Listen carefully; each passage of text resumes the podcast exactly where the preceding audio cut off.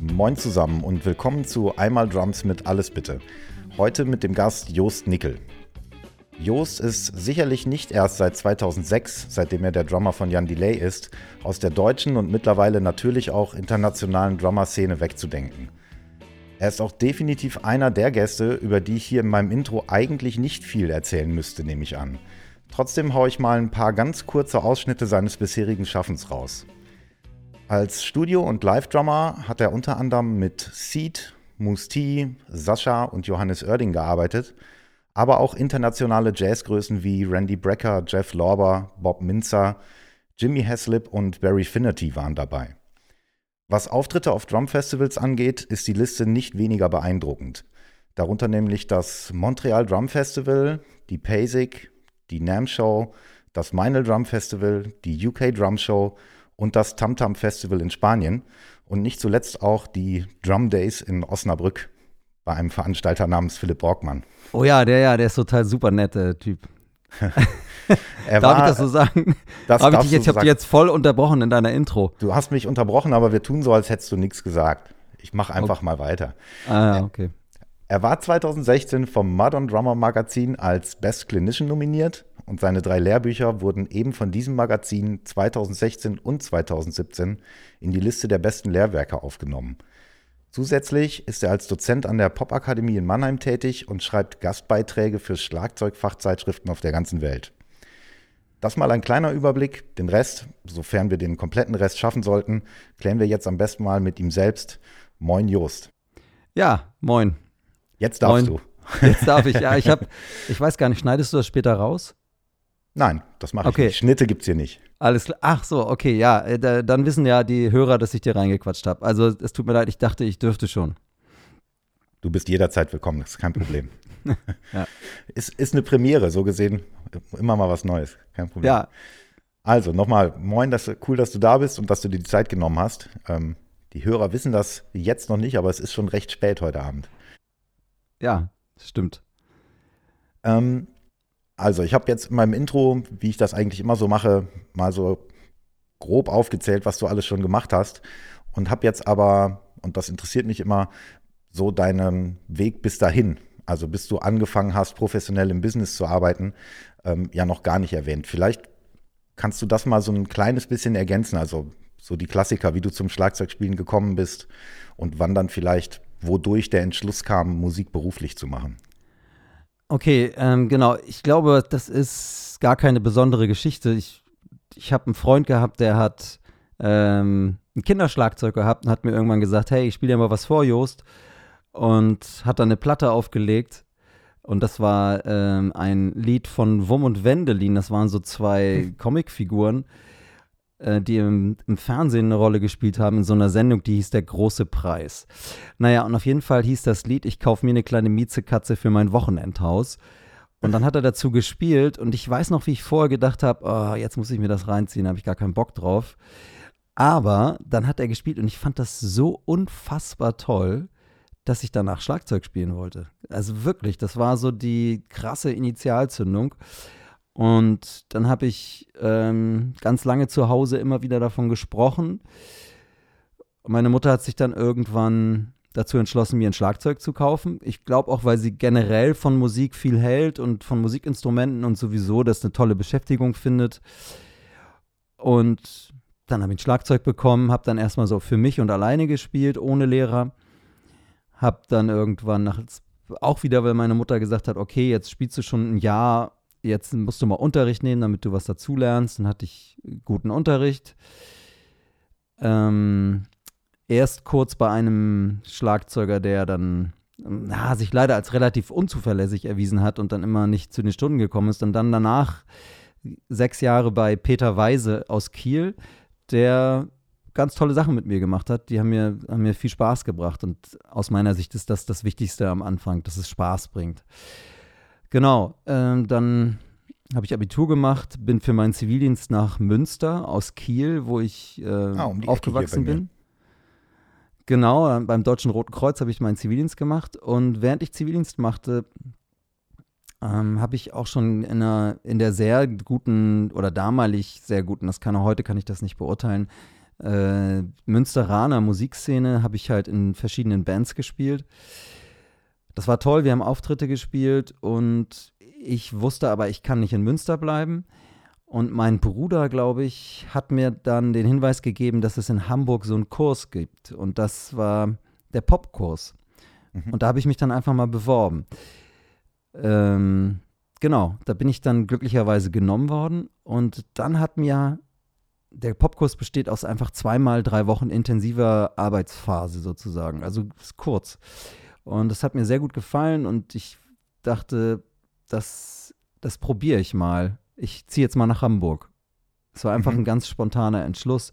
Nach dem Popkurs bin ich dann, nach den ersten drei Wochen bin ich dann zurück nach Münster, habe meinen Bands gesagt, dass ich nach Hamburg ziehe die haben sich dann sofort andere Schlagzeuger gesucht. Das hat mich ein bisschen irritiert, dass das so schnell ging, weil ich dachte, na jetzt kann ich die nächsten drei Monate kann ich ja noch mitspielen. Aber äh, das ist natürlich auch klar, die müssen dann ja auch gucken, wo sie bleiben. Und ja, da bin ich quasi zur zweiten Popkursphase, die dann im August, das ist immer März und August, äh, bin ich dann nach Hamburg gezogen. Ich hatte zwar keine Wohnung, aber ich habe mir dann schnell was gesucht über eine Mitwohnzentrale und war dann in Hamburg.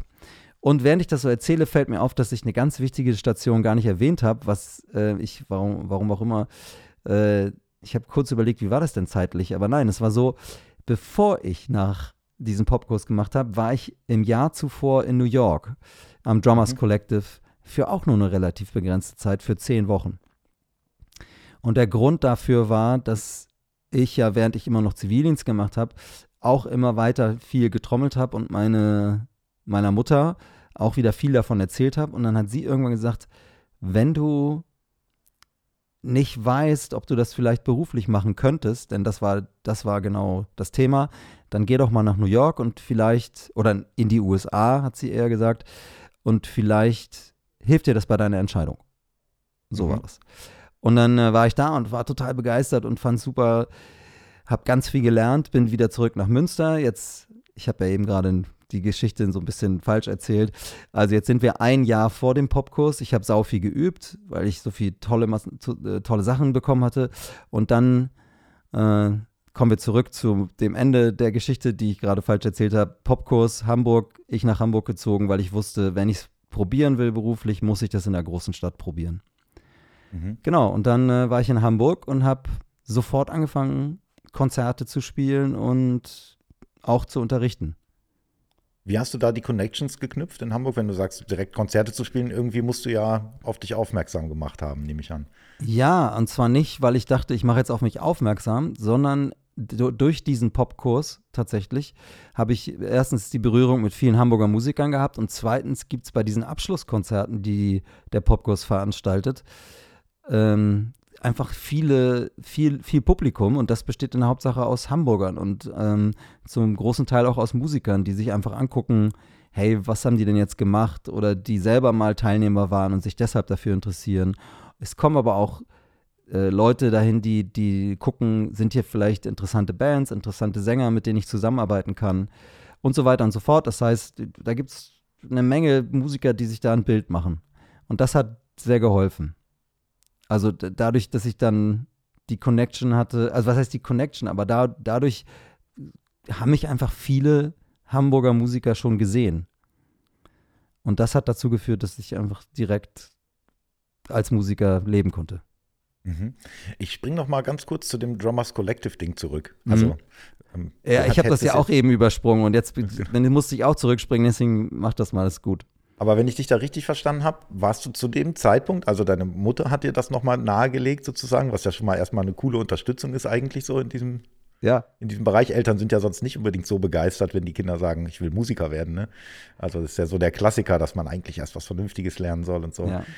Aber als du das, äh, als du da hingegangen bist, hattest du also für dich offensichtlich den Entschluss noch, noch nicht gefasst, dass du das beruflich machen willst. Nee, auf gar keinen Fall. Ich hatte den Wunsch, absolut, also den Wunsch hatte ich auch schon lange, aber keinerlei Vorstellung, wie das klappen könnte. Und das Drummers Collective hat mich ähm, ausgestattet mit extrem viel Know-how. Und der Popkurs in Hamburg hat mich ausgestattet mit der, mit der Gewissheit, dass das geht, dass man davon leben kann, dass es das äh, Berufsbild Musiker oder Musikerin gibt. Denn ich habe in Hamburg halt auch professionelle Mu Musiker getroffen, die, äh, für die das ganz selbstverständlich war, dass sie davon leben. Also das war ein normaler Beruf, natürlich nicht so normal wie etablierte Berufe, also Ausbildungsberufe oder Berufe, für die man studiert, aber trotzdem war es für die selbstverständlich. Mhm. Das hat mir extrem geholfen, das äh, einfach zu sehen, hey, okay, da sind Leute, die leben davon, die machen das beruflich. Mhm. Das scheint also zu gehen. So. Okay. Und wenn das Wikipedia-Wissen, was man so sich aneignen kann, stimmt, warst du noch ein zweites Mal am Drummers Collective, richtig? Ja, ja. Ähm, das war vier Jahre später. Und der Grund war, ich hatte also in der Band von Otto Walkes gespielt, mhm. in der Zeit, in der, also direkt quasi nach meiner Ankunft in Hamburg. Und äh, ich will das jetzt nicht äh, allzu doll ausführen, aber auf jeden Fall kam es zu einer sehr unerfreulichen Trennung, also sehr unerfreulich für mich. Und auch die Art und Weise war extrem ja, bösartig. Ich habe das äh, so auch noch nie, also nie wieder erlebt, wie damals in der Art und Weise. Und dann habe ich äh, eine kleine Abfindung gekriegt und habe gedacht, okay, ich halte das jetzt nicht aus, ich kann jetzt nicht hier bleiben, ich muss irgendwas Sinnvolles tun und bin einfach spontan nochmal nach New York geflogen, und habe das Geld, was ich als Abfindung bekommen habe, ähm, dafür ausgegeben. Und dachte, ich mache das Beste draus. So, das war so das Ding. Mhm. Und dann aber auch nochmal jetzt nicht irgendwie ein Jahr oder so, sondern auch nochmal. Drei oder vier Wochen. Okay nochmal neuen Input geholt. Ja, ich dachte, das, das war irgendwie eine Idee, aber ich muss auch dazu sagen, dass man sowas nicht wiederholen kann. Also das erste Mal war unglaublich und das zweite Mal war interessant insofern, als dass ich gemerkt habe, okay, die vier Jahre, die dazwischen lagen, in denen habe ich mich sehr weiterentwickelt und jetzt sind, jetzt gibt es nicht mehr so diese Aha-Erlebnisse. Mhm. Und es gibt auch viele Dinge, die ich einfach jetzt schon viel besser kann. Also das war insofern war das schön, aber ich hatte irgendwie naiverweise erwartet, dass mich das nochmal so krass flasht wie beim ersten Mal. Aber mhm. das war nicht so. Okay. Ja. Und wo wir um so diesen Themenblock Ausbildung und so weiter mal so vielleicht so abzuschließen, hattest du im Laufe deiner Ausbildung ähm, sowas wie ein Mentor oder ein Vorbild, an dem du dich immer wieder orientiert hast oder der dir so die wichtigsten Tipps gegeben hast? Also muss jetzt niemand besonders hervorheben, aber also wenn du dich möchtest, aber gibt es sowas wie so ein Mentor? Nee, also nee, eigentlich nicht. Allerdings muss ich sagen, dadurch, dass ich an Udo Dahms Schule in Hamburg unterrichtet habe, konnte ich ihn immer mal wieder ein paar Dinge fragen. Und das äh, war schon wichtig. Also wie das so ist, er hat mir zwar keine Antworten, die konkret sind, gegeben, aber das geht auch gar nicht, sondern er hat sowas gesagt wie, ich habe ihn dann gefragt, ey, woher weiß ich denn, welche Gage okay ist oder woher weiß ich denn, wie viel Geld ich, nach wie viel Geld ich fragen kann? Und dann sagte er, das wirst du schon merken. sowas in der Art oder das wirst du schon lernen. Also er hat nicht mal irgendwie den Bereich einer Summe gesagt, die okay wäre für eine bestimmte Art von Gig. Und letztendlich hatte er, hatte er ja auch recht damit. Also man probiert das aus und lernt das einzuschätzen. Mhm. Ja, also insofern war Udo ähm, an so einigen Punkten ähm, schon immer mal wieder ein Ansprechpartner. Mhm. Ja, okay. Interessant. Also äh, kannst du Kannst du diesen Punkt festmachen? Gab es für dich einen, einen, gewissen Punkt, wo du sagen würdest, okay, ab dem Zeitpunkt war für mich aber definitiv klar, ich mache das jetzt, mache das jetzt beruflich. Also das war dann, wenn ich es jetzt richtig interpretiere, wahrscheinlich so die Hamburger Phase, ja. ne, als du dann angefangen hast, da zu arbeiten. Genau, da habe ich das dann einfach beruflich gemacht. Tatsächlich. Also ich habe in Münster zwar, als ich noch Zivildienst gemacht habe, gekellnert, um ein bisschen Geld zu, dazu zu verdienen, aber danach nicht mehr. Also ich habe immer genug Geld verdient mit dem, was ich mir ertrommelt habe oder äh, durchs Unterrichten verdient habe. Das heißt, ich war dann immer äh, professionell tätig, wenn das jetzt die Definition ist. Und irgendwie ist es ja die Definition, ja, ja, ja genau. ähm, dass man seinen Hauptbroterwerb damit hat. Ne? Oder dadurch, dass man, wie, wie, würde man das jetzt richtig sagen? Also, dass der Broterwerb in der Hauptsache darüber funktioniert. Mhm. Genau. ähm, ja, also das heißt aber nicht, dass ich nicht noch Riesenzweifel hatte. Also das wollte ich, ich gerade fragen, genau. Ja. Auf gar keinen Fall. Also ich, ich ähm, habe noch zehn Jahre später mal gedacht, ach, vielleicht mache ich noch was anderes. Einfach weil mich so viele Sachen extrem angestrengt und frustriert haben, die so in dieser Musikszene passieren. Also damit meine ich so Sachen, wie viel ist eigentlich ein Musiker, also wie hoch wird er eigentlich geschätzt? Und dann musste ich halt in einigen Zusammenhängen merken, nicht so besonders hoch. Ist halt ein Dienstleister, der bestimmte, bestimmte Ideen umsetzt. In manchen Kontexten, natürlich nicht in allen. Und, und dann dieses immer wieder ähm, Riesenhoffnungen, die auch genauso riesig oder noch riesiger enttäuscht werden. Sowas gab es halt auch viel und gibt es immer und wird es auch immer geben. Also, und da muss man einfach mit klarkommen und das fiel mir am Anfang nicht leicht oder fiel mir sehr schwer, aber schwieriger waren die Selbstzweifel sozusagen. Also dieses, ich bin zu schlecht. Ganz einfach. Mhm. Und ja. das hast du echt, nachdem du jahrelang schon gearbeitet hast als Musiker, immer noch gehabt? Erheblich, ja. Ach krass. Also mit schlaflosen Nächten. Mhm. Ganz heftig. Also sagen wir so, ich hatte so Bereiche, bei denen wusste ich, okay, da bin ich gut. Das, da, da bin ich einfach echt, echt gut. Aber ich hatte das Gefühl lange Zeit, dass der wichtigste Bereich, nämlich ähm, Grooves so zu spielen, dass die anderen Leute sich wohlfühlen, dass der nicht cool ist, dass das nicht funktioniert. Oder zumindest nur in den, bei den Tempi, die mir liegen, aber nicht bei denen, die mir nicht so liegen. Und, und ja, das war so mein, mein großer Zweifel sozusagen an mir selber, ob das cool ist. Okay, aber das hat so niemand an dich rangetragen. Das hast du dir, diesen Druck nee. hast du dir selber gemacht. Oder kamen Leute mal und sagten, ah, hier. Ja, klar, ohne Ende. Also, ohne Ende kamen Leute, die, ich meine, jetzt mittlerweile oder nachträglich ist mir das vielleicht auch ein bisschen klar geworden. Ich habe ich hab so zwei Seiten gehabt. Ich habe auf der einen Seite extrem viel Zuwendung bekommen und auch Lob und so weiter. Und auf der anderen Seite von einem bestimmten Teil der Hamburger Szene extreme Ablehnung aber nicht ein bisschen, sondern so richtig hart, so richtig, also so Situationen, wo man sich denkt, das kann nicht wahr sein. Wie kann man sowas bringen? Ich erinnere mich noch total genau an so eine Audition ähm, für so einen großen Major-Label-Act. Okay, und der große Major-Label-Act war halt eine Sängerin, die eine Band für ihre Live-Umsetzung brauchte. Und wie auch immer, keine Ahnung, weiß ich nicht mehr, ich wurde dann als Schlagzeuger für die Audition empfohlen. Und ich habe dann einen Keyboarder mit angeschleppt. Ich habe also zu einem dieser Keyboarder, die so ein paar Jahre älter waren als ich und da in dieser Szene so fett drin saßen, habe ich empfohlen für die Audition. Und dann spielen wir diese Audition und dann fängt dieser Keyboarder, während ich noch da stehe, an, von einem anderen Drummer, den er so richtig geil findet, zu reden. Sowas. Und du stehst da quasi daneben, als ob du Luft wärst, ne? Also so, das ist total strange.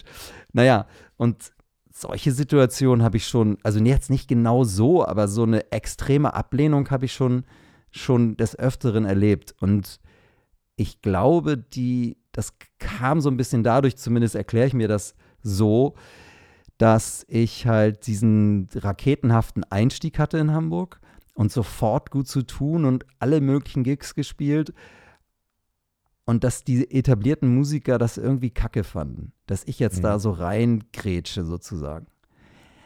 Wäre so eine Idee. Und dann kommt, glaube ich, noch so ein spezieller Vibe dazu, der, der irgend, nee, vielleicht auch nicht, so dieses, dieser Anspruch an Musiker perfekt zu spielen, dem, dem war ich ja auch sehr stark konfrontiert worden. Also immer nur, es ging immer nur darum, es klingt jedes Snare gleich und ist das Tempo exakt gleich und so dieser, dieser Wahnsinn, der vielleicht so aus den 80er Jahren kommt. Ich weiß nicht genau, wo der herkommt. Ähm, und es ging dann bei, also nicht bei allen Leuten, immer beim Teil der Leute halt nur darum, wie genau ist das? Und es ging nie darum, wie ist die Energie, wie ist der Flow, wie ist, wie ist die Begeisterung, wie ist alles Mögliche, was Musik eigentlich ausmacht. Naja, und damit hatte ich ganz schön zu kämpfen, ganz schön lange. Also da konnte ich mich lange nicht von frei machen. Okay. Ja. Ja, finde ich sehr interessant. Hätte ich jetzt gar nicht, gar nicht erwartet. Ey, Also es ist meine- sogar so, dass ich dann irgendwann, als ich dann ähm, des Öfteren Kommentare darüber gelesen habe, dass das irgendwie tight ist, wenn ich spiele und gut groovt und so, dass ich mich immer gewundert habe darüber. so, weil ich immer dachte, das ist nicht meine Stärke. Ich bin virtuos, aber ich kann eigentlich nicht einfache Sachen gut spielen. Mhm. Das war so eine krasse Schublade, in die ich mich selber gesteckt hat, aber auch gehabt, aber äh, in die ich mich selber gesteckt habe, aber auch reingesteckt wurde. Also so mit so verallgemeinernden Urteilen. So, wenn Leute zu dir sagen, die du eigentlich cool findest, die du auch schätzt als Musiker, ja, du spielst halt immer zu weit vorne. Sei jetzt als Beispiel. Oder du kannst halt keine Shuffles. Oder was weiß ich, was man so hören kann. Naja, also das war die eine Seite. Die andere Seite war dann, dass ich so Bands hatte, mit denen ich total gerne gespielt habe, die ich total abgefeiert habe, was total Spaß gebracht hat, wo wir auch ein gutes Publikum hatten. Das war so die andere Seite. Also diese, wie Musik eigentlich sein soll, dieses nicht, wir gucken so auf Genauigkeit und das ist unser einziger Maßstab, weil das ist ein kleine Leute Maßstab, ne? Genauigkeit. Das Mhm. ist, das ist, das ist halt was, was man messen kann. Also man kann ja Genauigkeit messen. So, was man nicht messen kann, ist nämlich das, wo es eigentlich darum geht, Emotionen. Also wie ist vielleicht ein Musiker nicht so perfekt, aber schafft, schafft es mit seinem Publikum in einer Art und Weise Kontakt aufzunehmen, die, die emotional bindet. Das ist ja das eigentlich viel Interessantere. Aber ich hatte halt auf meinem Weg, auf meinem Weg nach oben, wenn du so willst, Ja. äh, viel zu tun mit so Korinthenkackern. Und das war, Mhm. das hat mich ganz schön verunsichert, doch, muss ich sagen. Gut, dass du durchgezogen hast. Aber heutzutage nimmst du dir so ein Kompliment an und äh, hinterfragst das nicht mehr, wenn einer sagt, der Groove war jetzt aber ziemlich tight. Nee, jetzt Dann- kann ich das gut annehmen, ja. Ja, Ja, das ist ja gut. ja. Für den inneren Seelenfrieden. So. ja, das hat aber ein bisschen gedauert, muss ich sagen. Ja. Okay. Also wir reden nicht von zwei Jahren, ne? Wir reden eher davon, dass ich vielleicht fünf, sechs, sieben Jahre immer wieder extreme Selbstzweifel hatte. Das hat natürlich auch dazu geführt, dass ich viel geübt habe, ne?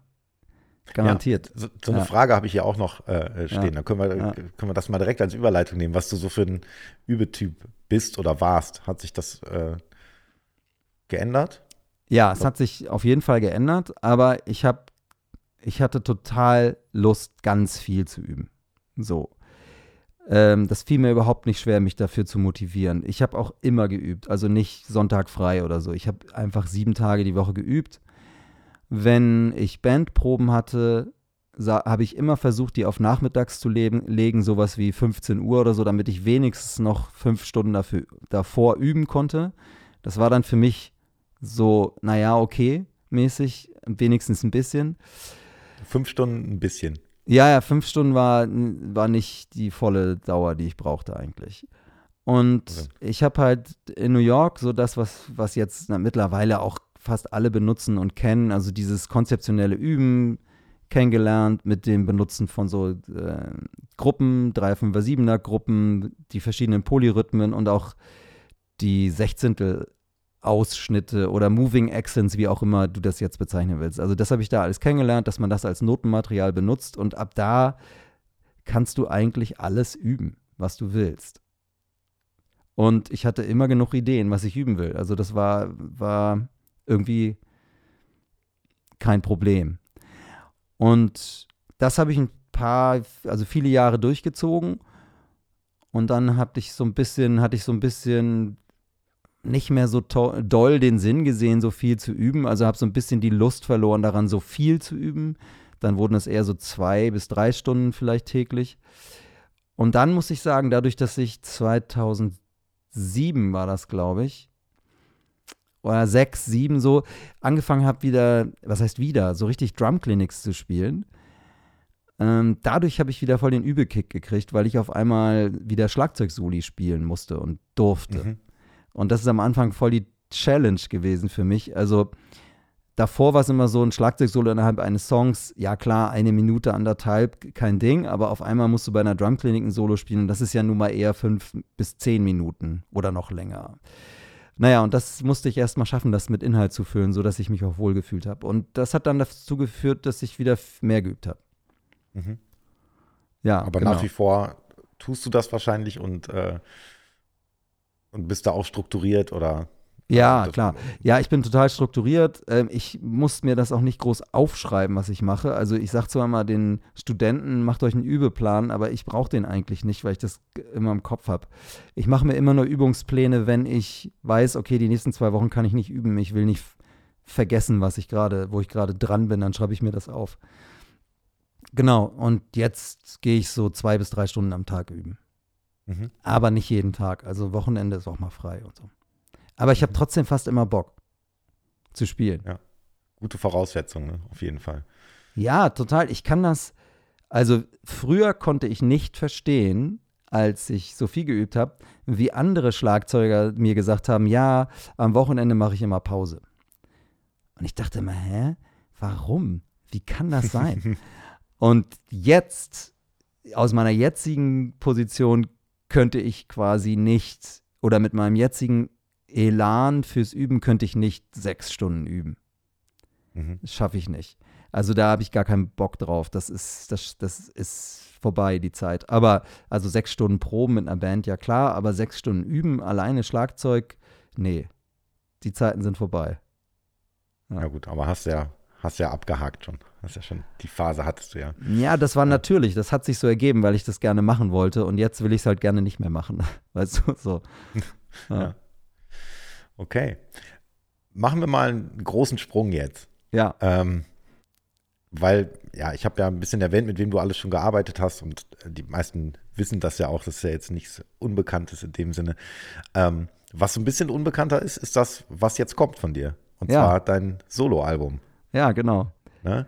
Ähm, was ich darüber weiß, ist, dass es The Check-In heißen wird, dass es Ende April jetzt erscheint ähm, und dass du dir einen beachtlichen Haufen, in Anführungsstrichen, an Musikern äh, um dich herum geschart hast. Ja. Ähm, die Fakten sind ja soweit jetzt erstmal korrekt. Ne? Ja, sind korrekt. Ähm, und jetzt habe ich ein paar Fragen dazu. Also fangen wir vielleicht mal mit dem Offensichtlichsten an. Was hat es mit dem Namen auf sich, The Check-In? Ja, also ähm, ich bin großer Fan von so ein paar amerikanischen Comedians, die auch so, so halt so eine Mischung machen aus Nachrichten und Comedy. Ne? Und da gibt es einen, der heißt Se- Seth Meyers. Und der hat immer eine Rubrik, früher zumindest an seiner Sendung, die hieß The Check-In. Und ich fand den Namen deshalb gut, weil es halt zum einen heißt, ähm, also, oder nee, nicht zum einen, sondern weil es heißt, ich gucke mir etwas genau an. Und es hat natürlich die Doppelbedeutung mit, ich check am Hotel ein oder am Flughafen, aber das ist nicht gemeint, sondern ich, ich, the Check-in ist, ich guck, ich komme jetzt hierher, um mir, um mir was genau anzugucken. So, das ist der, das ist der Grund. Deswegen heißt das so. Und das war eine ganz spontane Entscheidung. Ne? Also Okay. Ja, irgendwann muss das Kind einen Namen haben. Ne? irgendwann, das hatte sogar, den Namen hatte ich ziemlich früh. Ich habe auch schon den Namen fürs nächste Album. Ah, okay. Aber das sage ich dir jetzt natürlich nicht. Dann hast du aber schon mal gespoilert, es wird ein zweites kommen. Sehr gut. Ja, klar. Also, äh, ich meine, der Grund, weshalb ich das jetzt erst mache, also ich wollte das die ganze Zeit schon machen. Und ich hatte aber ein bisschen, na, jetzt Muffen. Ich wollte jetzt Angst sagen, weil es wäre ein bisschen übertrieben, ein bisschen Muffen davor, weil ich wusste, ich kann dies und das nicht, was ich dafür können müsste. Ich habe keine Ahnung, ich will, also ich, mir war klar, ich wollte zum Beispiel einen Bläsersatz dabei haben. Ich hatte irgendwie keine Ahnung, wie ich die Arrangements für die Bläser kriege. Damit meine ich nicht, dass die Arrangements sind ja nur die Noten, die jemand aufschreibt, damit die Bläser das spielen können. Ne? Also es geht nicht um die Ideen. Die Ideen kann ich mir auf dem Keyboard zurechtlegen, aber die Bläser brauchen ja Noten, sonst können die das gar nicht spielen. Das ist ja nicht wie ein Gitarrist, dem schickt man ein Stück, der hört die Akkorde und spielt dazu. Sondern so, das war ist ein Beispiel und ich, ich hatte nicht mal ein richtig geiles Keyboard, sondern ich habe dann zu Hause immer mit so einem alten E-Piano gespielt und so weiter. Dann musste ich da erstmal gucken, ah, diese ganzen Sachen und noch mehr und noch mehr und ich brauchte geile Samples und da wusste ich nicht welche und, und so weiter und so fort. Ne? So gibt es so viele Sachen, wo du denkst, ah, da muss ich das machen, da muss ich das, oh nein, da muss ich das. Oh. Und irgendwann, ja, und irgendwann habe ich dann einfach mal angefangen. Und Mhm. wie, wie sagt man so schön, jedem Anfang wohnt ein Zauber inne, ne? Das äh, kann ich bestätigen. Ähm, genau, einfach anfangen und dann halt durchziehen. Das ist halt, ja, Wann hast du angefangen? Also wann? ist zum 2018. 2018. 2018. Ja. Ganz konkret war das so, ich, ich ähm, habe kan in Kanada auf dem Ralph Angelillo Drum Festival gespielt und das war der, das ist der Nachfolger von dem Montreal Drum Festival. Und in dem Zusammenhang war ich auch noch bei Drumeo und habe da meine zweite Live-Lesson gemacht. Und ich wusste zwar, was ich so inhaltlich machen wollte, also so den Unterrichtspart, aber ich, da musst du ja oder sollst du ja auch immer ein bisschen spielen. Und ich wollte jetzt nicht irgendeinen Song spielen, den ich schon mal woanders gespielt hatte. Und dann dachte ich, jetzt, jetzt fange ich an. Jetzt schreibe ich mir, jetzt äh, arbeite ich mal die Ideen aus, die ich schon habe. Und genau, dann habe ich immer weitergemacht. Mhm. Und dann habe ich eben die Musiker erwähnt, die auf deinem Album mhm. sind. Das sind ja eine ganze Menge. Kannst du da mal ein bisschen was dazu sagen, wie die Konstellationen zustande gekommen sind? Ja, auf jeden Fall. Ich, ich habe mich dann so, ich habe dann eine konzeptionelle Entscheidung getroffen. Ich habe gesagt, okay, auf dem Album werden nur Musiker sein, die ich äh, persönlich kenne, mit denen ich gespielt habe oder aufgenommen habe. Ähm, denn natürlich kann man auch noch weitere Kreise ziehen. Ich könnte ja auch Pino Palladino kontaktieren und ihn fragen, ob er Bass spielt. Ähm, das ist wahrscheinlich, und das meine ich überhaupt nicht abfällig, äh, wahrscheinlich nicht, wahrscheinlich eine Frage des Geldes am Ende. Ne? Das ist jemand, das weiß ich jetzt bei ihm nicht konkret, aber letztendlich sind wir alle Dienstleister in, in, dem, in der Bedeutung, dass wir natürlich gerne mitspielen bei Sachen, uns dafür bezahlen lassen. So, und also deswegen, das habe ich nicht gemacht, sondern ich habe mich dann konzentriert auf die Leute, die ich kannte und habe dann äh, mir überlegt, okay, der und der und der und der sind am Ende nur Männer geworden, muss ich sagen. Ich habe jetzt ein paar Mal so negative Kommentare, das ist negative, also so Kommentare gehabt unter den Fotos, die ich so poste, äh, Frauenquote, Fragezeichen. Und dann dachte ich so, ja, mhm. hm, nee, also es sind tatsächlich nur Männer. Tut mir leid, ich habe die Entscheidung, auf, auf welches Geschlecht nicht weiter bedacht. So, ne? Naja, auf jeden Fall habe ich dann immer überlegt, wer könnte spielen und dann habe ich immer eher das Problem gehabt, ich wollte gerne den und den und den und den gerne unterbringen. Also vier mhm. Bassisten zum Beispiel. Oder die und die und die und die Gitarristen und so weiter. Das heißt, ich wollte gerne so möglichst, ich hatte so überlegt, den und der, oh, das hätte ich auch, wenn der was spielen würde, wäre toll. Naja, und dann, äh, deswegen wurde es eine relativ große Gruppe an deutschen Musikern, alle extrem gut und ich bin super zufrieden mit allen. Also alles echte Cracks. Und dann hat mich ein befreundeter Redakteur auf die Idee gebracht, okay, du solltest vielleicht auch äh, mal Randy Brecker fragen, weil mit dem hast du doch gespielt und, und Barry Finity und so. Und ich so, ja, echt, hm, keine Ahnung, mal gucken. Also, das war für mich nicht so ein relevanter Gedanke. So, es war nicht so, ja, ich muss sie da irgendwie dabei haben. Aber dann habe ich ein Konzert gespielt mit Jeff Lorber, bei dem wiederum Jimmy Haslip Bass gespielt hat. Mhm. Ähm, und zu diesem Konzert kam es dadurch, dass ich auf einem Album gespielt hatte, das ein Bremer Komponist und Produzent gemacht hat, der wiederum fast nur mit amerikanischen Musikern arbeitet. Wie das immer so ist, den habe ich getroffen beim Konzert. Wir kamen ins Gespräch und ich habe gesagt, ey, ich habe auch ein Studio und so, ne, wie weiß, hm, okay, ich kann da aufnehmen. Also ich habe das nur mal so, ich habe das nicht ich habe das nur mal so gesagt, damit er das weiß. Ne? Also wenn man es nicht mhm. sagt, weiß es ja auch keiner. Naja, und dann äh, gesagt, getan. Irgendwie ein Jahr später ruft er also an, ey, ich habe hier zwei Titel, willst du spielen? Dann habe ich die Titel gehört und dachte, wow, alles klar, das muss ich jetzt mal echt üben, weil das echt nicht so einfach ist für mich, zumindest so in diesem Tempo, so das Spielen. Habe ich dann gemacht, die Session lief super und Jimmy Haslip, der Bassist, hat das produziert und der wiederum hat mich dann empfohlen für den Gig mit Jeff Lorber. Und dann dachte ich, also der Gig war super geil, es hat voll Bock gebracht und dann habe ich die einfach gefragt, die beiden, ob mhm. die das machen würden. Und die so, ja klar. Habe ich den äh, Songs geschickt. Jimmy hat beide Songs, die ich geschickt habe, gleich, also hat nicht gesagt, nee, da kann ich nicht drauf spielen. Und, aber Jeff war es ein bisschen interessanter, der meinte dann, nee, da kann ich nicht drauf spielen, dazu fällt mir gar nichts ein. Aber ich könnte an der Stelle des Songs spielen, wo eigentlich gar kein Solo sein soll. Und ich so, hm. Ja, ich habe einfach was aufgenommen und habe mir es dann so angehört und dann habe ich so hin und her überlegt, oh, wie kann ich, was kann ich jetzt damit machen? Und habe dann den Song nochmal umarrangiert, damit sein Solo da reinpasst und es ist super geil geworden. Naja, und dann ähm, hat Jeff mir vier Wochen später nochmal geschrieben, hey, wenn du noch einen Song hast, schick rüber, ist voll geil. So nach dem Motto. Und das war dann eine super Erfahrung und dann habe ich noch Barry Finity, weil ich mit dem auch schon zu viel gespielt habe, noch ziemlich zum Ende hin gefragt. Also ich wollte ihn dabei haben, ich wusste aber nicht wo. Und irgendwann habe ich einfach gedacht, ich probiere das jetzt aus hier an der Stelle. Und dann hat er mir ein, hat ein Solo gespielt und ich habe mir das angehört und dachte, oh fuck, damit kann ich gar nichts anfangen. so, das ist echt null das, worauf ich, oh nee, hm. Und dann habe ich das halt, halt so produzentenmäßig krass bearbeitet. Also ich habe seinen Sound total verändert und habe auch das Solo am Anfang krass zerschnitten, weil ich habe, er hat zu, aus meiner Sicht, für mein Gefühl, hat er einfach zu viel gespielt, zu wenig Platz gelassen. Und es gab halt immer so geile kleine Keyboard-Passagen, die ich nicht von einem Gitarrensolo überdeckt haben, haben wollte. Naja, und äh, dann habe ich das Solo halt ziemlich manipuliert und ihm dann aber auch vorher gezeigt und er fand es dann auch nicht geil. So, mhm. musste, also er meinte, hey, man. Und meinte dann, ja, aber du kannst es, nimm's trotzdem. Alles gut, alles cool. Und ich so, echt, ja, echt alles cool, ja, alles cool.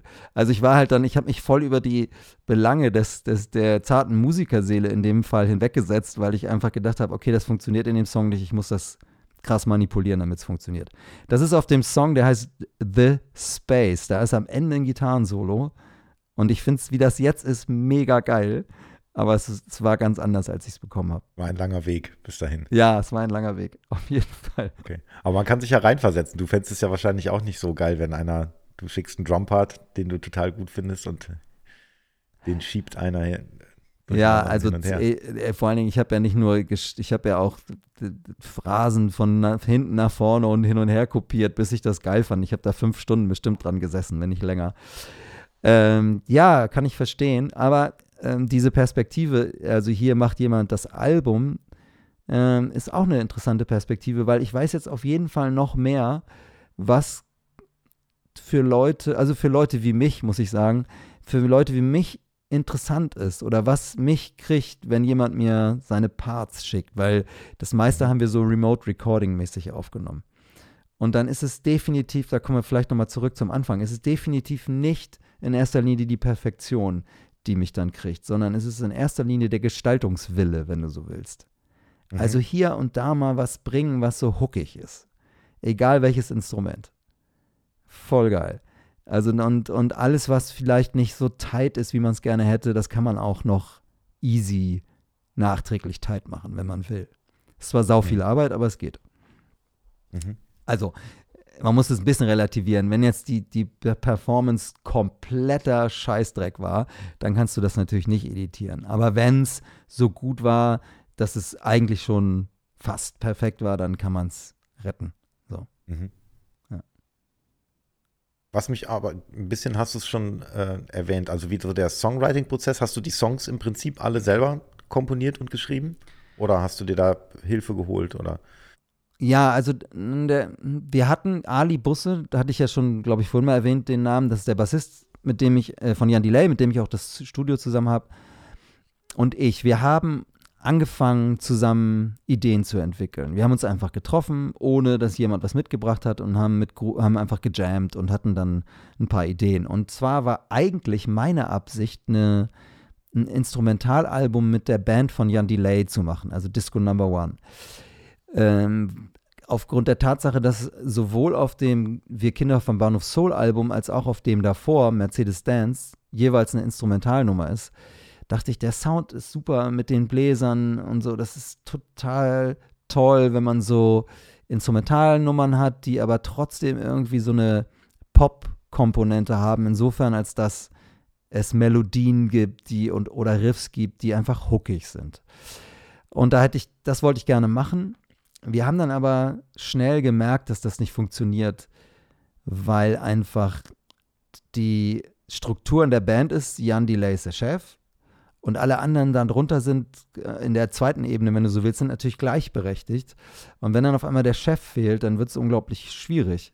Und dann mhm. ist es mhm. auch eine große Band und auch Leute, also nicht alle Leute aus Hamburg und das, wer bezahlt dann die Reisekosten und so weiter und so fort. Also ich wollte jetzt nicht irgendwie Reisekosten für meine Bandmitglieder bezahlen, aber es gibt dann ein paar, die auch extrem unselbstständig sind und so weiter.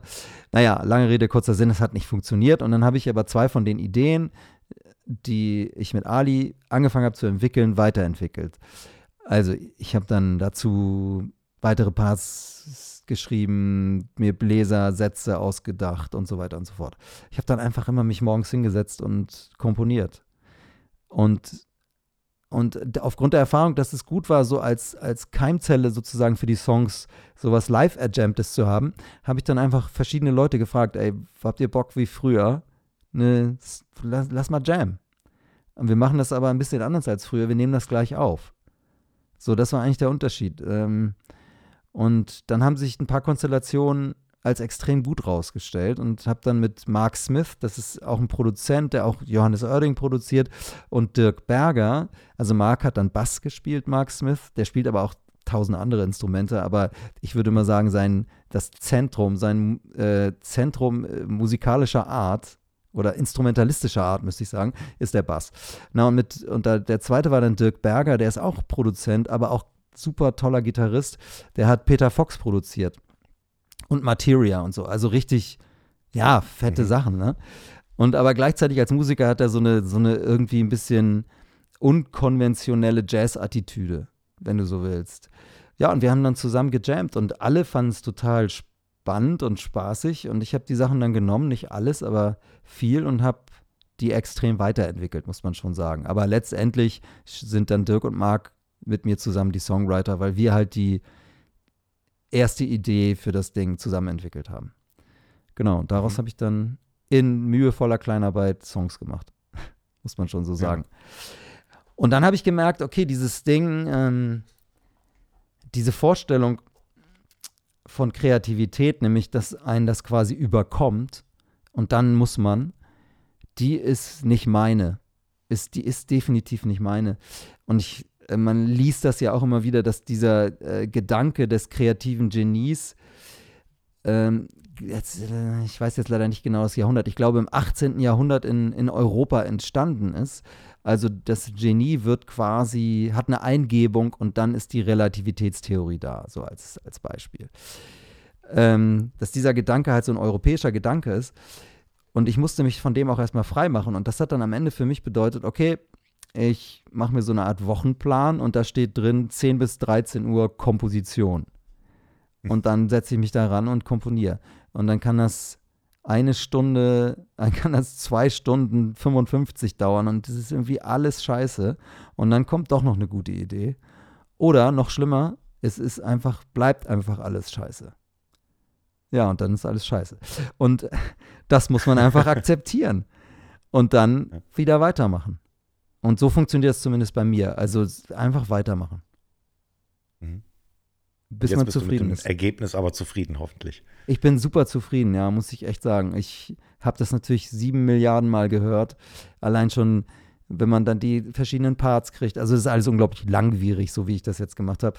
Oder die Mixe hören und dann eine Mix-Revision hören. Hi-Hat doch lauter, Hi-Hat leiser. Hm äh, der Hall ist der, mh, hm, und was man da alles bedenken muss. Ne? So dass, ich habe zwei Kinder und die haben dann irgendwann gesagt, Papa, das ist aber ganz schön viel Arbeit.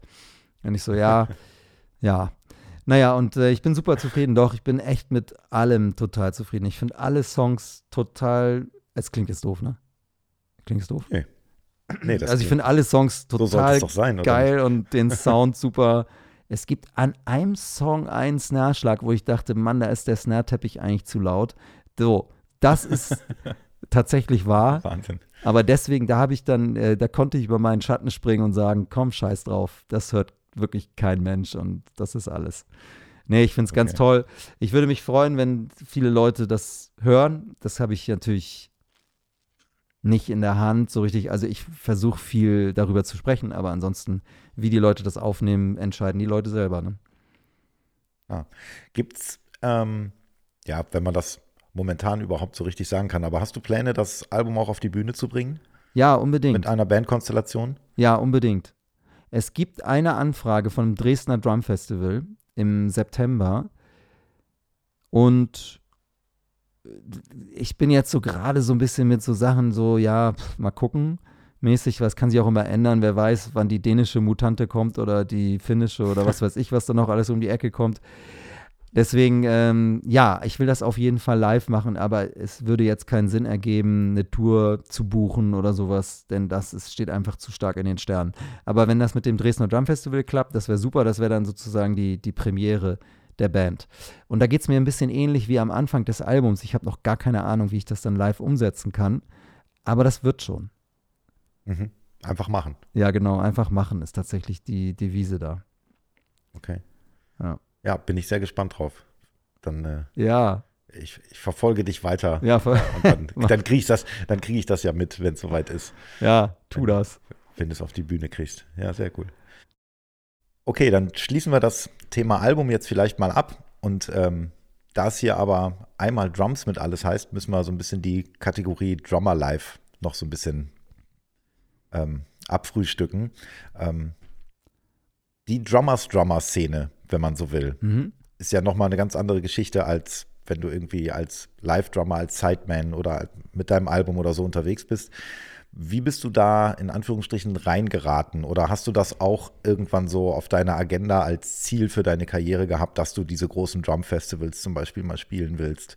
Ja. Hat sich das mehr zufällig ergeben oder war das ein Karriereplan? Mm, Nein, also das, ich habe manchmal das Gefühl, die Absicht muss man haben. Die ehrliche Absicht, dann kann es klappen. Und die hatte ich. Also ich, ähm, ich habe eine Zeit lang relativ, ähm, ich habe nicht so ganz gecheckt, was das soll sozusagen. Ich habe das nicht so ernst genommen und hatte immer so auch vielleicht eine leicht arrogante Einstellung gegenüber dieser Szene, so nach dem Motto, ja, ja, aber eigentlich kommt es auf was anderes an, so nach die, so, äh, ja, genau, arrogante oder etwas bescheuerte Einstellung. Insofern, als dass, wer sagt schon, worauf es ankommt? Ne? Wieso soll jemand, der ähm, seinen Lebensunterhalt und seine Freude, seinen Lebensunterhalt bestreiten kann und seine absolute Freude findet, wenn er den ganzen Tag 19 Sechzehntel spielt, warum soll er das nicht machen?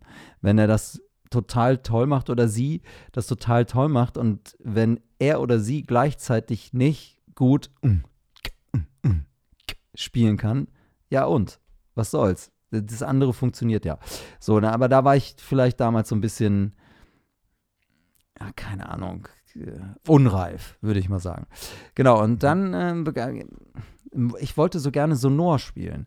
Und das war schwierig, tatsächlich. Ähm, weil, ja, die sind nicht so freigiebig und ich wollte das aber unbedingt wegen des Sounds, weil ich hatte sehr gute Erfahrungen mit Sonorschlagzeugen gemacht im Studio wie live und wollte das wirklich unbedingt. Und irgendwann hat es dann geklappt und die, der Grund dafür, dass sie mich dann quasi zugelassen haben, war auch, ja, wir brauchen auch jemanden in Deutschland, der Workshops spielen kann. Ähm, denn es war ihnen zu teuer, immer Leute aus dem Ausland einzufliegen. Und die wollten das unbedingt machen. Und dann habe ich gesagt, ja klar, da hätte ich Bock drauf. Und das war dann tatsächlich so, dass Sonor mir gleich eine zehntägige Workshop-Tour gebucht hat. Im zweiten Jahr, in, in dem Ich ich, glaube, ich, da habe dich mal relativ am Anfang der Geschichte, habe ich dich, glaube ich, mal bei Musikproduktiv in Ibbenbüren gesehen. Ja. Also ich weiß, dass ich dich da gesehen habe, 100 Pro, aber das müsste diese Anfangszeit gewesen sein. Es war irgendwie ein Sonntagmorgen, es war minus 10 Grad oder irgendwas. Es war saukalt in diesem Zelt auf jeden Fall. Ein Zelt? Irgendwie sowas. Ich weiß nicht, ob du dich erinnerst. Ja, da, das war damals noch ähm, so, so Zeltvorbauten auf dem Parkplatz, deren Messe und so. Ewigkeiten her. Da kann ich mich jetzt zum Glück nicht dran erinnern. Da hast du noch zwei Toms vorne gespielt und so. Ich weiß es noch. Ah, nee, das muss dann eine andere Zeit gewesen sein. Also, als ich das Sonor-Ding gestartet habe, hatte ich nur noch einen Tom oben. Das, Ah, okay. Das, was. Oder. Nein, wie auch immer. Auf jeden Fall, ähm, genau, habe ich dann diese, diese Workshop-Tour gemacht und fand es total geil und habe so einen Spaß gehabt. Und fand auch dieses, dieses nerdige sich beschäftigen, also ich mich beschäftigen mit Details in, im Solospiel speziell so inspirierend, dass ich das gerne weitermachen wollte. Und danach habe ich dann zu Sonor, also Thomas Barth von Sonor, der glücklicherweise immer noch da ist, gesagt, ich möchte gerne in Montreal auf dem Drum Festival spielen. Und er so, haha. Und ich so, nee, ich meine das ernst. Und da hat das dann für mich klar gemacht. Ach so. Ja. Der hat dann, der hat dann seinem kanadischen Vertrieb gesagt, hey, hier ist ein Typ, der, der will bei euch spielen und der, der soll das auch machen, der ist super. Und dann habe ich da gespielt. Und ab da ging es dann immer so Schritt für Schritt, aber jetzt nicht in Riesenschritten, sondern so peu à peu halt weiter. Ja. Genau. Mhm. Ja, und okay, ja. bringt total Bock, ist super intensiv. Also ich weiß nicht, wie das jetzt für Leute ist, die das noch viel mehr machen als ich. Aber ich empfinde es immer als ganz schön intensives Erlebnis dann auch. Mhm.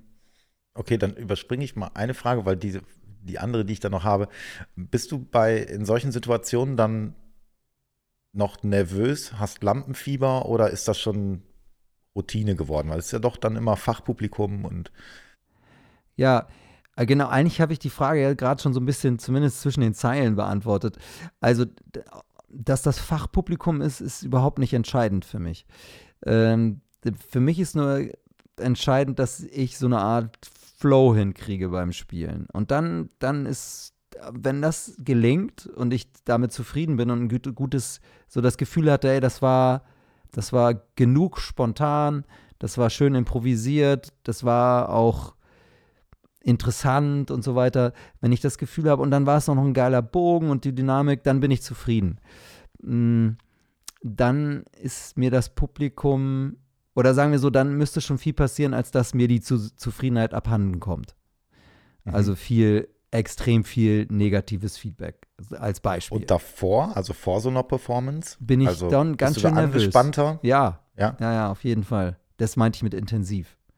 Mhm. Ähm, ja, ich bin da nicht so abgebrüht wie, wie jetzt vielleicht ein paar Kollegen. Vielleicht stimmt das auch nicht, vielleicht nehme ich das auch nur an, ähm, dass die da abgebrühter sind. Aber nee, ich kann oft in der Nacht vorher nicht so gut schlafen und so, muss ich sagen. Mhm. Also besonders, wenn diese, und das ist leider ein bisschen zu viel geworden, wenn das immer gleich alles aufgenommen wird. Das wäre echt fürs Publikum und für die Musiker und für die Musik insgesamt besser, wenn es nicht so wäre. Weil man natürlich weniger Risiken eingeht, wenn man weiß, okay, das kommt auf Video und das kommt raus und das sehen ein paar zehntausend Leute. Dann jetzt probiere ich jetzt das halt nicht aus. Oder mhm. so. Und den Gedanken auszuschalten, das ist nicht so leicht. Gelingt mal besser, mal schlechter. Ja. Mhm. Jetzt, wenn ich aber so Clinics gebe, also wo ich alleine bin, da bin ich eigentlich nicht nervös. Mhm. Aber so Drumfestivals, wo man so raufgeht, äh, hoffentlich dann einigermaßen guten Sound hat und so, ja, kommt drauf an. Nee, also es ist das Interessante und Schöne daran ist auch, dass es nicht so richtig mir klar ist, warum es manchmal so ist und manchmal weniger. Hast du manchmal noch so, so richtig schlechte Tage? Also, wo du so schon irgendwie vorher kein gutes Gefühl hast und dann, während du spielst, auch, ich meine, du hast ja mittlerweile sicherlich die Erfahrung, das immer schon so zum Guten zu wenden. Ne? Also es wird ja. ja. wahrscheinlich nicht mehr so sein, dass du völlig versagst, aber, aber wo du so, nee, aber wo dir so Gedanken in den Kopf schießen, wo du denkst, boah, heute läuft es einfach nicht. Ja, ich hatte ein spezielles Drumfestival 2012 also auch schon wieder, ich glaube, es war 2012. Nee, das war später. 2016 war das. Also ist nicht so lange her, fünf Jahre her. Ähm, und da war ich so richtig, richtig unzufrieden. So, ich fand es so richtig scheiße und ich habe beim Spielen schon gedacht, boah, das ist scheiße und, und habe mir also, hab mich also richtig schön selbst tiefer in, den, in die Grube reingewühlt, sozusagen, weil ich halt nicht gesagt habe, ey, cool, jetzt, äh, man kann es nicht ändern, sondern jetzt weiter im Moment bleiben. Nee. Ah, die Nacht vorher war auch mies. So, ich habe dann schlecht, richtig schlecht geschlafen. Aber jetzt nicht, weil ich nervös war, sondern weil es einfach derbe laut war in diesem Hotel und so. Also richtig laut. Da war halt eine Disco und, oh, egal. Ähm, passiert. Und ich habe dann danach ein bisschen mein, meine Art für so Sachen zu üben verändert. Und das hat total positiv gewirkt. Also was ich bis dahin immer gemacht hatte, war super viel improvisiert. Und super viel improvisieren heißt auch super viele Risiken eingehen. Ne? Und super viel dem Moment überlassen und so. Und das hat auch ganz oft total gut geklappt. Aber dann an dem Tag halt nicht. Da war ich halt nicht total inspiriert. Und dann kam noch, ich habe so viel gelernt an dem Tag, das gibt's gar nicht. Und dann kam noch was dazu, was mich verunsichert hat und wo ich in dem Moment nicht schnell genug war. Der Soundcheck in diesem Venue war super schlecht organisiert. Das heißt, ich war dran um, sagen wir, 8 Uhr morgens oder sowas mit Soundcheck, also auch früh, weil ja die, nachmittags die Veranstaltung losgeht. Und die, die, die Band vor mir hat einfach statt, drei, statt 45 Minuten zweieinhalb Stunden gebraucht. Das äh, kann auch drei gewesen sein, ich weiß nicht. Auf jeden Fall war tierisch Zeitdruck. So, ich habe mein Set schön präpariert und bin dran mit Soundcheck und habe ja da drei Stunden abgehangen. So, werd auf die Bühne gerollt, fang an zu spielen und ich muss zugeben, der Monitor-Sound war echt gut. Das war echt, mhm. klang echt gut. Und nach drei Minuten oder fünf, sowas ganz kurzes, meinte der Stage Manager, und alles cool? Und nicht so, ja, ist alles cool. Alles klar, pfiuh, haben mich vor der Bühne gerollt, ne? und so, weißt du, was mir total gefehlt hat, war, mich mit dem Set einzuspielen. Ich habe quasi fünf, drei bis fünf Minuten auf dem Set gespielt und ich dachte so, ja, dann kann ich gleich hinten an der Bühnenseite noch ein bisschen spielen. Ja, Pustekuchen. Dann hat nämlich der gleiche Stage-Manager gesagt, ich soll jetzt ruhig sein, weil äh, die da weiter Soundchecks machen. Und dann war ich richtig in den Arsch gekniffen, weil ich mich mit dem Set einfach, ich brauch, hätte 10 oder 15 Minuten gebraucht, um mich mit dem Set richtig anzufreunden. Um zu checken, ey, das Tom muss doch noch woanders, weil ich spiele dann immer so Sachen, guck nicht hin, damit ich halt nicht irgendwo draufhaue, wo ich nicht hinhauen will. Also ich check halt ein paar Figuren aus. Naja, und äh, das lernt man halt daraus. Also nächstes Mal in der Situation sage ich, ey, Stage Manager, sorry, ich kann dir deinen Arsch jetzt nicht retten. Es tut mir leid. Ich habe eine Dreiviertelstunde Soundcheck. Ich versuche mit 35 Minuten klarzukommen. Ich schenke dir 10. Aber ich schenke dir jetzt nicht 42 Alles. Minuten. Mhm. Und ich habe mich danach mit äh, Richard Spaven darüber unterhalten. Und der meinte, es geht ihm genauso. Er, manchmal setzt er sich ans Set und alles ist gleich total super und manchmal braucht er 10, 15, 20 Minuten, bis er das Gefühl hat, ja Mann, ich kann spielen. Mhm. Und wir haben dann des Öfteren mal so auf verschiedenen Festivals uns getroffen und dann hatte er so eine ähnliche Situation bei einem Festival, wo ich einen langen Soundcheck hatte und er irgendwie nicht genug Zeit hatte und dann hat er mich gefragt, kann ich gleich, wenn du Soundcheck machst, hinten spielen? Und ich so, ja klar, Mann, hau rein. So, und mhm. weil, weil ich dieses Gefühl kannte. Naja, und das nächste Mal werde ich in so einer Situation natürlich ganz anders reagieren.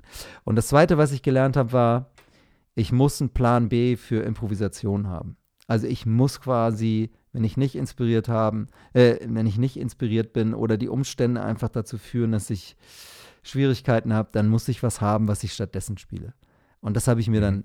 angeeignet sozusagen und zurechtgelegt. Also so Sachen, wo ich sagen kann, alles klar, wenn mir jetzt nichts einfällt, ja, ich habe ja die vier, fünf, sechs Sachen noch, die ich machen kann. Und das also habe ich so gemacht und habe ich Notfallkasten. Hm? So ein Notfallkasten. Ja, genau. Ja. Mhm. Und das hat sich total bezahlt gemacht. Also so ein, ähm, es gibt auch von dem, von dem Drum Festival, das war das meine Drum Festival, gibt es auch drei Songs, glaube ich, sind veröffentlicht worden. Ey, das ist auch viel besser, als ich dachte, ne?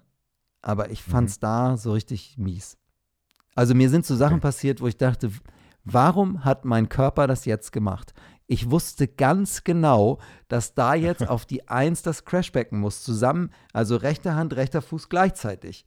Und ich wusste genau, das kommt. Und es war überhaupt keine Frage. Und es kam und mein Körper hat einfach nicht, ja, das hat es einfach nicht gemacht. So. Und das war gleich im ersten Song. Und ich war sowieso schon genervt von diesem Tag und dem Soundcheck und der schlecht geschlafenen Nacht und so.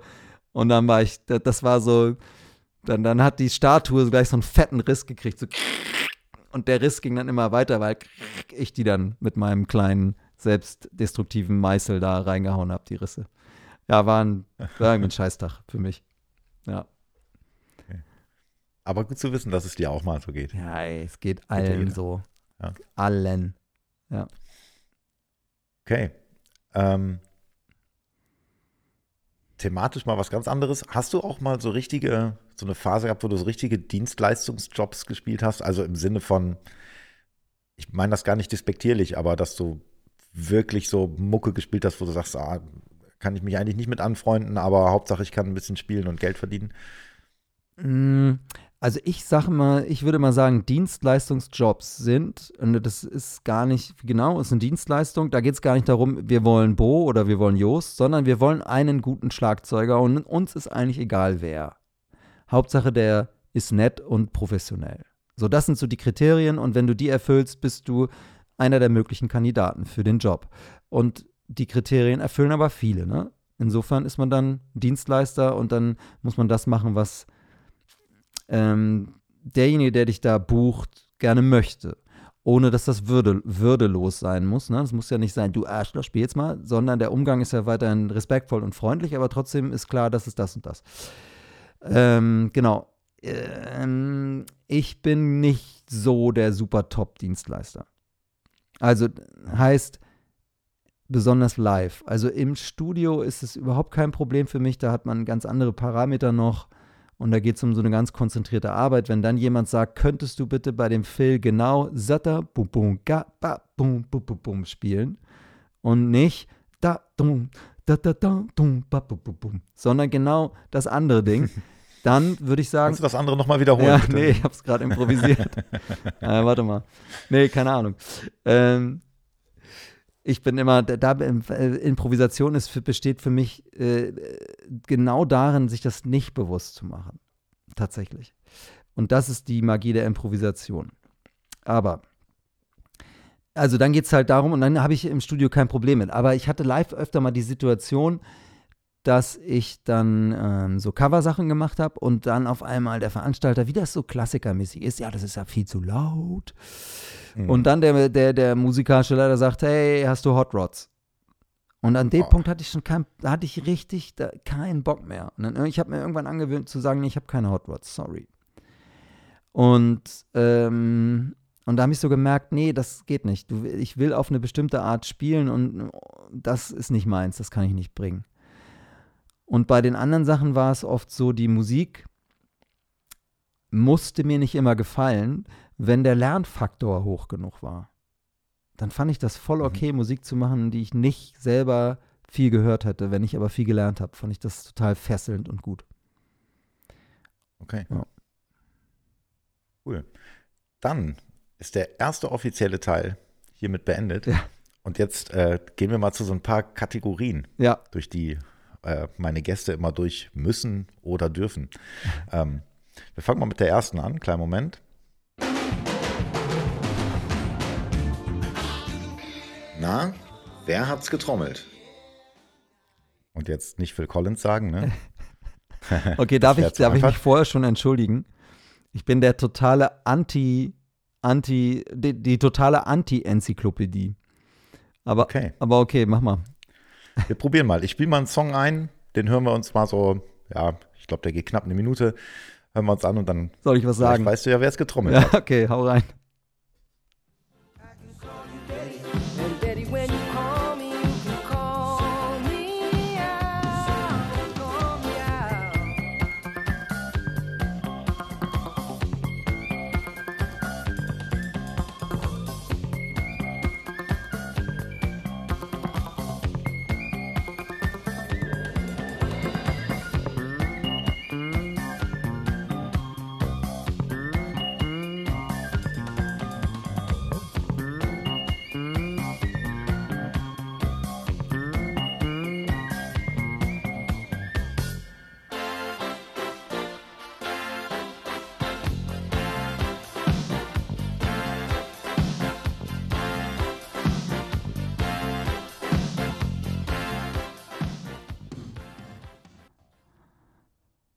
Also ich kenne den Song und so You Can Call Me Al, Paul Simon, aber ich weiß nicht, wer es getrommelt hat. Ich dachte immer, dass das so afrikanische Musiker waren und hatte irgendwie jetzt Paco Seri im Kopf, aber das muss nicht stimmen. Das stimmt wahrscheinlich nicht. Sag mal. Ja, das heißt. okay. Aber, ja. aber du bist tatsächlich relativ nah dran. Ich habe ähm, den Tipp für diesen Song von Patrick Metzger bekommen, Aha. der sich ja so mit seinem neuen Buch mit Four on the Floor Grooves beschäftigt. Ja. Und ähm, dann kamen wir auf den Song, weil viele vielleicht auch Steve Gadd denken würden, der nee, viel live auf jeden Fall gemacht hat und so. Ausgeschlossen bei dem Sound vor allen Dingen. Ja. Und es ist, ähm, also den Namen ist Patrick sich sehr sicher, hat er viel recherchiert. Isaac Mchali. Mhm. Ein afrikanischer, ein afrikanischer Drummer, dessen Name nicht so bekannt ist. Nee. Aber ähm, so gesehen warst du ja gar nicht auf der ganz falschen naja. Fährte. Ja, aber ich habe mich ja vorher schon entschuldigt. Nicht, ja, genau, wenn man das nicht sofort weiß. Aber es ist ja auch mein Ansporn, was zu finden, wenn es zu leicht wäre. Wär's ja, wär's Kannst ja du nochmal das andere spielen, was du vorher gespielt hattest? Das war, glaube ich, Phil Collins. Dafür gebe ich dir aber keinen Punkt. Na gut. Okay. Okay, jetzt hast du aber nochmal die Chance, Punkte zu sammeln. Kleinen Moment.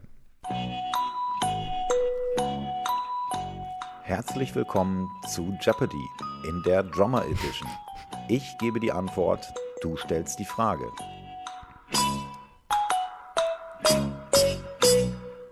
Also, das Spiel Jeopardy ist bekannt. Ja, jetzt du, also du gibst die Antwort, ich stelle die Frage. Ja, jetzt Genau. ja. Idealerweise. Genau. Also, erste Antwort. Die meisten von uns sagen, sie hätten immer zu wenig von ihr. Sie gehört zu unserem Arbeitswerkzeug, wiegt aber nichts. Den Umgang mit ihr muss man erst lernen. Ein englisches Wort. Ich soll jetzt, was ist Time sagen, ne? You win. Sehr gut. Oh yeah. Hast du das You Win auch gesprochen? Das bin ich nicht. Okay. Das fand ich ein bisschen erotisch. Ja. Hat man gesprochen. Ja. Egal. Wenn ihr Ähm, sehen könntet, so. wie Bo jetzt rot wird, das ist eine Augenweide. Ja, gut, dass das nur ein Audiopodcast Ja. ist. Ja. Okay, nächste Antwort. Der einzige seiner Art, den man nicht mit einem Staubsauger reinigen muss. Wäre sehr ungewöhnlich, wenn man mit Schuhen oder überhaupt auf ihm läuft. Was ist ein Drumteppich? Nee, das ist ja Quatsch. Nee, das, das muss ja Quatsch sein. Was ist ein Snare-Teppich? Ah, da hatte ich den Fail-Button, aber hier, komm. You Ja, win. So beides. Du hast es im letzten Moment noch. Ja. Würdest du deinen Drumteppich niemals mit einem Staubsauger Nö, ich reinigen? bin ja, ich bin ja äh, berühmter Schlagzeuger. Ich schmeiß die immer weg und krieg zehn neue. Ist doch klar, oder was? Ach so, Ja. ja klar. Dann Ja, das war jetzt ein Zitat von einem Bassisten, der mal bei den Scorpions gespielt hat. Der wollte mit mir eine Session machen und hat gesagt, Schlagzeuger, komm her, lass mal Session machen. Und äh, dann hat er die, die Bassanlage von einem befreundeten Bassisten benutzt und da hat die so mega aufgerissen. Und dann habe ich gesagt, hey, oh, kannst du die ein bisschen leiser machen, weil die zerrt schon derbe. Und dann hat er gesagt, wenn die kaputt geht, stehen hier morgen vier neue. oh, Das war quasi meine sehr Anekdote. sympathisch. Ja, das war sehr sympathisch. Eine letzte Antwort habe ich noch für dich. Ja. Du bist sehr gut, du hast schon zwei von zwei Punkten. Oh sehr gut. Schlecht übersetzt wäre es ein Rückschlag. Nie auf 1 und 3, außer in der englischen Halbzeit. Da wäre er auf der 3 zu genehmigen. Äh, kannst du das nochmal wiederholen? Ja. Schlecht übersetzt wäre es ein Rückschlag. Okay, was ist ein Backbeat? You win. Sehr gut. Dankeschön, danke. Drei, drei von drei Punkten. Sehr gut, ich glaube, das ist Premiere. Oh ja, äh, äh, ich, bin sehr, ich bin sehr stolz darauf. Sehr gut, sehr gut. Jetzt gibt es keine Punkte mehr zu gewinnen oder zu verlieren. Jetzt ist Fantasie gefragt. Kleinen Moment. Was wäre, wenn? Jetzt muss ich dir kurz vorweg eine kleine Frage stellen. Hast du diesen Podcast schon mal gehört? Äh, muss ich dir anderen- ehrlich sagen, nur in Ausschnitten. Also bis, bis zu diesen Rubriken bin ich noch nicht gekommen. Okay, das ist gut in diesem Fall. Okay. Dann kann ich nämlich meine Lieblingsfrage stellen, auf die du dann hoffentlich nicht vorbereitet Nein, bin bist. ich nicht. Okay. Was wäre, wenn du für den Rest deines Lebens nur noch einen Song hören könntest? Welcher wäre das? Den kannst du so oft hören und wann immer du willst, Ähm, aber nur noch diesen einen. Muss ich den auch immer hören oder kann ich den auch mal ausmachen? Du kannst den auch mal ausmachen, also der muss nicht in Dauerschleife laufen. Aber du hast, wenn du Musik hören willst, nur noch diesen einen Song. Welcher wäre das? Ja, Eisenhart. Äh, okay, ich sage einfach den ersten, der mir in den Sinn gekommen ist: Yesterday von den Beatles. Okay. Oh, das ging sehr schnell. Sonst ist mal langes Schweigen angesagt. Naja, sagen wir so, bei solchen Fragen kann es ja keine richtige Antwort geben. Deswegen gehe ich immer mit dem, was mir zuerst einfällt. Okay, Yesterday von den Beatles. Gut. Ja. Sehr gut. Und dann, damit ich nicht immer nur die Fragen stelle, habe ich ja ähm, den geneigten Zuhörer dieses Podcasts ähm, mal äh, gefragt, was er dir für eine Frage stellen würde. Und da sind eine ganz Menge zustande gekommen. Ich spiele mal kurz den Trailer dazu. Willkommen zur Rubrik Hörerfragen. Also, Adrian Benden fragt, was ist dein Lieblingsfrühstück? Oh, ich esse immer Brot mit dem Bio-Pendant zu Nutella und dazu einen schwarzen Tee. Mhm. Das heißt, Immer. Das heißt, ja, irgendwie immer. Also, wenn ich zu Hause bin. Wenn ich in, Ho in Hotels bin, dann natürlich das, was da ist. Ähm, genau, Bist du ein Frühstückstyp? ja.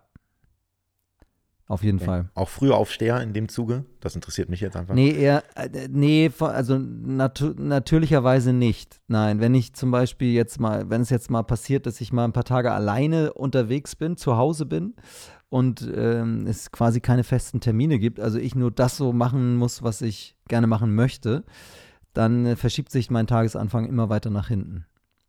Also ich Mhm. gehe immer später ins Bett und das, also die ganze, also ich bin eher so ein Typ, der dessen äh, gefühlt hat mein Tag 25 Stunden. Das heißt, wenn ich ins Bett gehe, bin ich selten müde. Ich muss Mhm. dann schon, also mich so entspannen, damit ich dann auch einschlafe. Mhm. Okay. Jonas Wilms fragt, Air Max One oder Air Max 90? 90. Okay, das kam schnell. Ja. Okay. Ähm, Chris Bass fragt, hast du Jans Stimme laut auf dem In-Ear? Ja. Also nicht übermäßig laut, aber so laut, dass ich seine Phrasierung die ganze Zeit höre. Mhm. Ja, ganz wichtig, weil es ja auch so Sachen gibt ähm, bei Konzerten, dass er einen Auftakt singt und dann muss ich ja hören, wo er anfängt. Also ich muss ja einfach hören, wie lang ist die Pause davor. Klar ist die Pause theoretischerweise ein Takt oder zwei Takte irgendwas halt, aber wenn jetzt die Gesangslinie, sagen wir nur mal als Beispiel, auf der 3 und beginnt und ich auf der 1 wieder spielen muss, dann ist seine 3 und die 3 und. Egal, Mhm. Ob die Pause davor stimmt oder nicht. Mhm. So, und deswegen muss ich das hören. Ja. Okay. Und ihr macht ja auch viel spontan. Also ich meine, diese Parts sind ja wahrscheinlich schon grob klar vorher, aber ich habe euch ein paar Mal live gesehen, da passiert ja schon auch eine ganze Menge, so was nicht durchgetaktet ist, oder? ja, auf jeden Fall, genau. Also extra, damit wir auch diesen, diese Intensität in der Konzentration auch behalten. Weil wenn alles klar ist vorher, dann ähm, ist die Konzentration eine andere. Aber wenn du zwischendurch weißt, okay, der Part ist jetzt auf Cue, also das heißt, Jan gibt ein Zeichen, wann der vorbei ist, dann bist du ganz anders dabei. Ja, und deswegen, Mhm. ja, machen wir das so. Okay. Ähm, per Boot fragt, wie viel Prozent dem Sound des Artists anpassen versus eigenen Signature-Sound fahren, wenn du Sideman bist? Das hatten wir ja so ein ganz Mhm. bisschen schon anthematisiert vorhin, ne? Ja, ähm, das ist schwer im Prozent zu sagen, aber vielleicht gilt auch hier wieder im Studio, wenn jemand sagt, okay, ich höre da so einen Ludwig-artigen Sound, dann weiß ich, glaube ich, ganz gut, was gemeint ist. Dann kriegt man meistens noch ein Demo dazu. Und dann fragt man zu, frag ich zurück, sind die Sounds, die ihr auf dem Demo verwendet habt, ist das schon so die Richtung, die ihr euch vorstellt? So, und dann kriegt man so raus, welches, welche Soundästhetik die gerne mögen. Und dann richte ich mich danach. Überhaupt kein Problem. Also persönlich mache ich das lieber so, dass die Toms zum Beispiel ungedämpft sind und dass die Snare auch nicht komplett gedämpft ist. Aber ich weiß auch, dass gerade für Popmusik die, Leute eher drauf stehen, wenn es kurze, knackige Sounds sind. Und dann mache ich das so.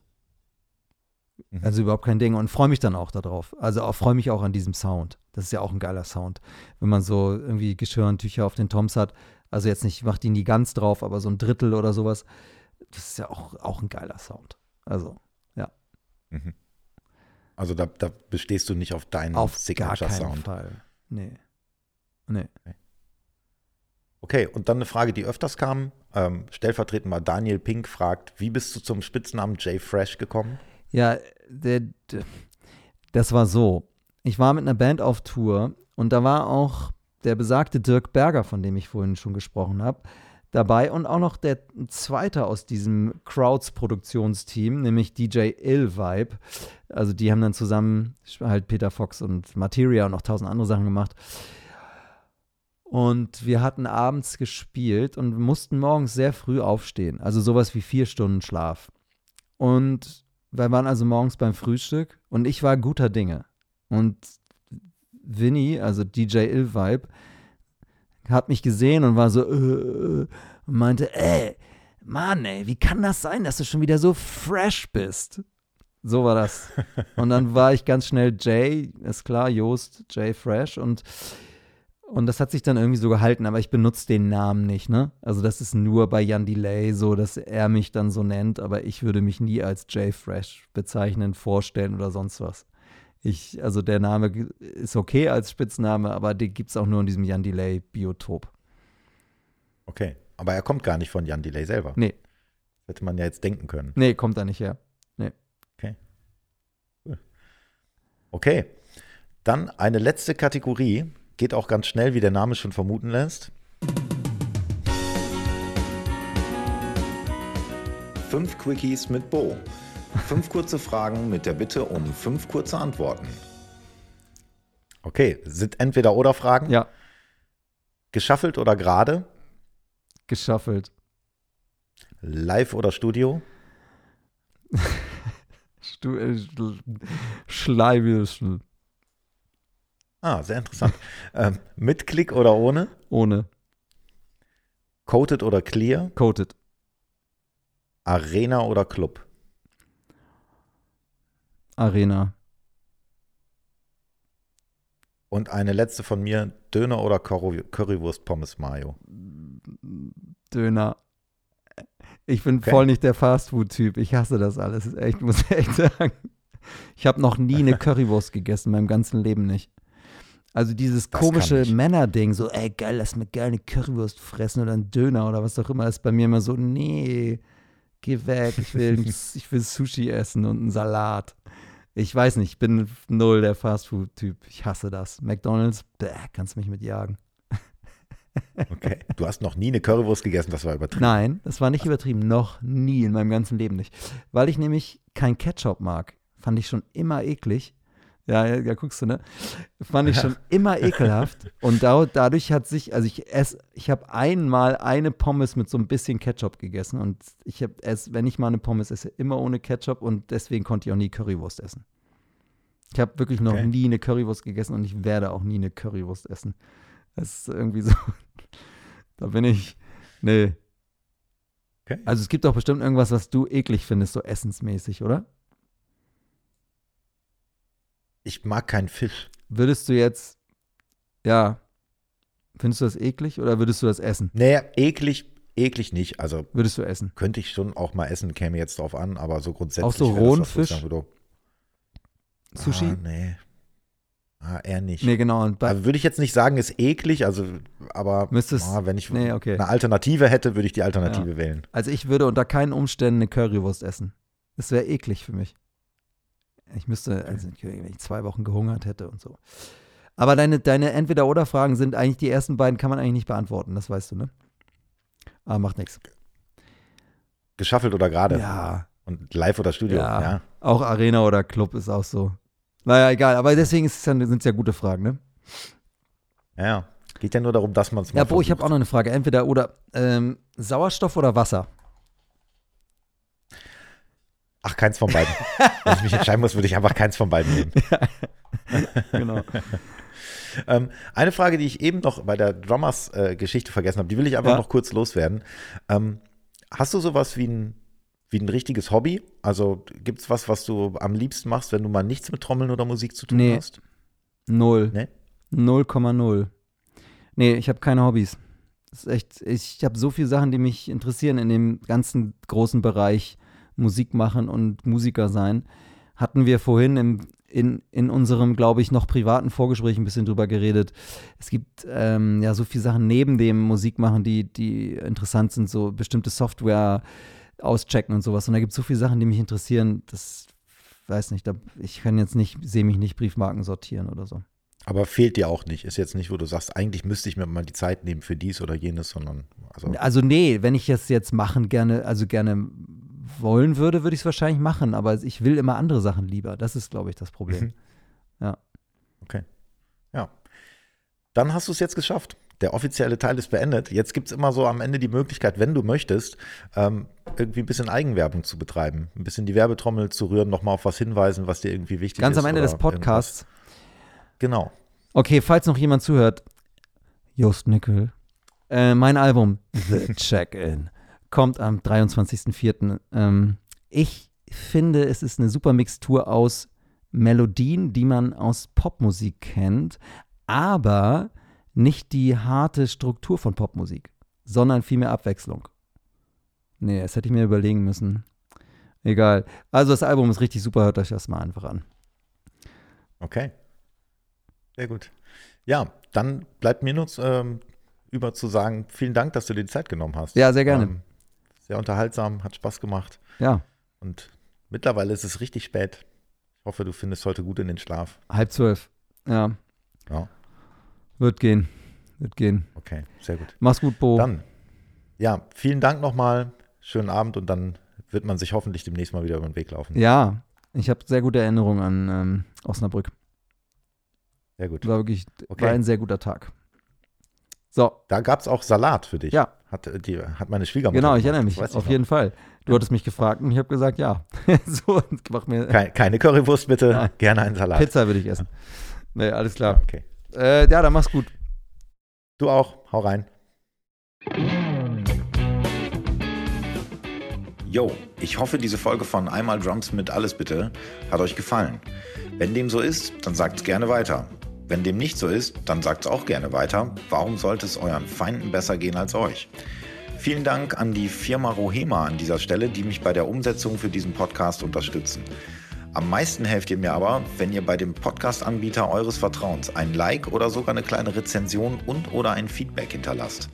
Und wenn ihr immer informiert werden wollt, wann es die nächste Folge gibt, dann solltet ihr diesen Podcast ohnehin abonnieren. Ich würde mich auf jeden Fall freuen, wenn ihr beim nächsten Mal wieder reinhört und sagt bis dahin immer fleißig auf die Pauke hauen. Euer Bo.